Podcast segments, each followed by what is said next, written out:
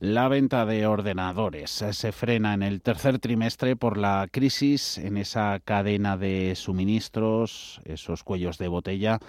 No es ni mucho menos una causalidad directa, pero puede ser positivo abrir otras vetas para la extracción de minerales. Pedro Fontaneda, buenas tardes. Buenas tardes. Incluso descender hasta por debajo del horizonte.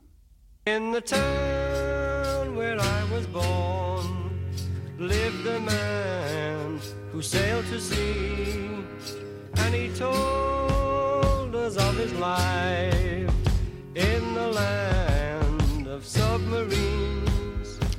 La minería submarina está ahora mismo como esos primeros libros impresos en el siglo XV, los incunables, o sea, en la cuna, en pañales. La minería submarina, una opción que se está teniendo en cuenta para conseguir materiales que pueden empezar a escasear en el suelo terrestre, por lo menos fuera del mar, sobre todo los materiales para la industria tecnológica, para ordenadores, móviles, placas solares. Hemos hablado con Francisco Javier González Suárez, investigador científico del IGME, el Instituto, el Instituto Geológico y Minero de España, que depende del CSIC. Lo primero que nos ha aclarado es que la minería submarina como tal existe casi desde el albor de la humanidad, o sea, desde tiempos prehistóricos se recogían minerales de las costas hasta la recogida de lo que queda tras la evaporación del agua marina cuenta como minería submarina, por lo que no está todavía desarrollado, pero lo que no está todavía desarrollado, perdón, es la minería a gran profundidad, a mil metros o más.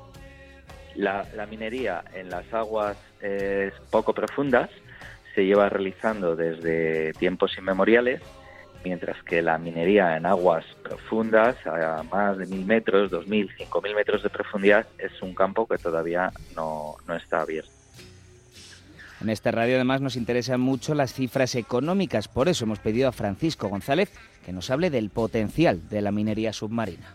Por ejemplo, en la cumbre del Monte Submarino Tropic, pues hemos, mm, hemos hecho un cálculo, una estimación de que un kilómetro cuadrado de la cumbre de este monte submarino, pues contiene aproximadamente unas 9.000 toneladas de manganeso, unas 200 toneladas de cobalto y unas 170 toneladas de tierras raras, además de otros muchos metales eh, estratégicos y críticos. Cifras altas pero un tanto difíciles de comprender. Para hacernos a la idea, he hecho las mates con los valores de estas materias primas en los mercados internacionales. Esas 9.000 toneladas de manganeso cuestan en el mercado alrededor de 42.300 euros. Las 200 toneladas de cobalto, 920.000 euros. De los metales raros, no voy a hablar porque no sé ahora mismo cuáles son, pero sumando solo el manganeso y el cobalto de los que he hablado, tenemos solo en un kilómetro cuadrado 962.000 euros en materiales y ahí faltan unos cuantos por contar.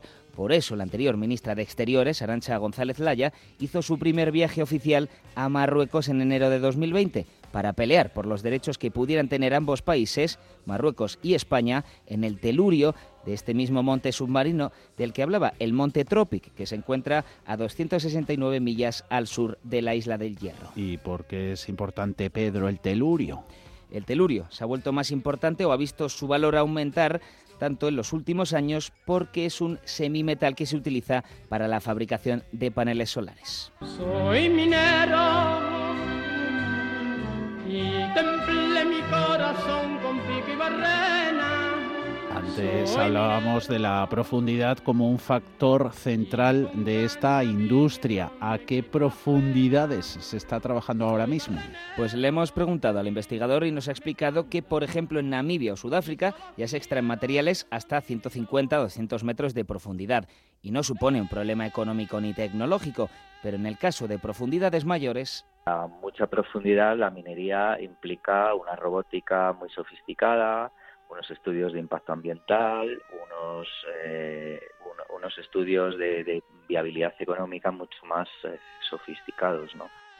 Y justamente en esos fondos marinos hay materiales estratégicos para la industria. Hablamos, por ejemplo, de litio o cobalto para las baterías, de tierras raras para altas tecnologías o el telurio del que hablábamos para las placas solares. Todo esto nos ha contado el investigador, que además explica que estamos en un momento de cambio en la extracción de, de materiales. Estamos en ese cambio, ¿no? Los yacimientos de minerales en tierra firme cada vez son más escasos, es más difícil descubrirlos y los fondos marinos están muchos de ellos por explorar y por supuesto el 99,9% por explotar. Y supongo que ahora de la minería submarina no se habla así de buenas a primeras. ¿Por qué está cobrando más importancia? ¿Por qué se habla más de ello precisamente en estos momentos? Pues eh, por lo mismo que ayer contábamos esa emisión de bonos verdes de la Unión Europea y su récord en demanda, por la preocupación que existe alrededor del cambio climático. Estamos en un momento de cambio tecnológico y energético, en medio de un proceso de descarbonización, huida de combustibles fósiles y transición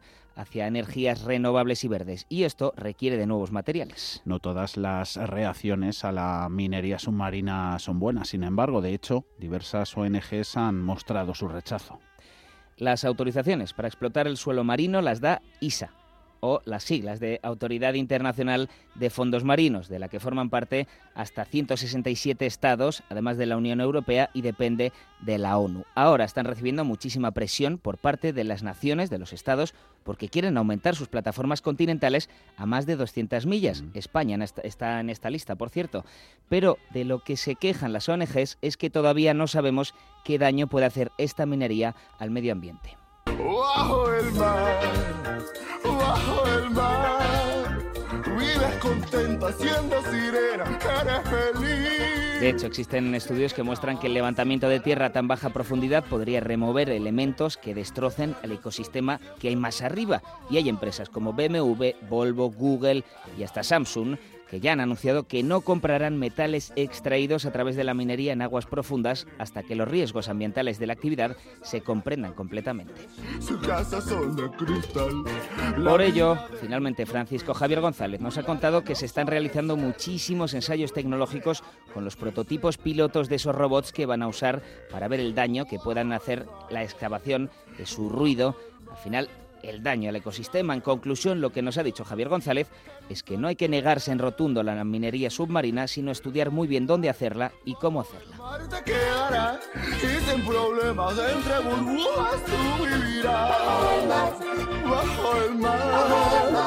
Hay siempre ritmo en nuestro mundo Cierre de mercados, actualidad, análisis, información.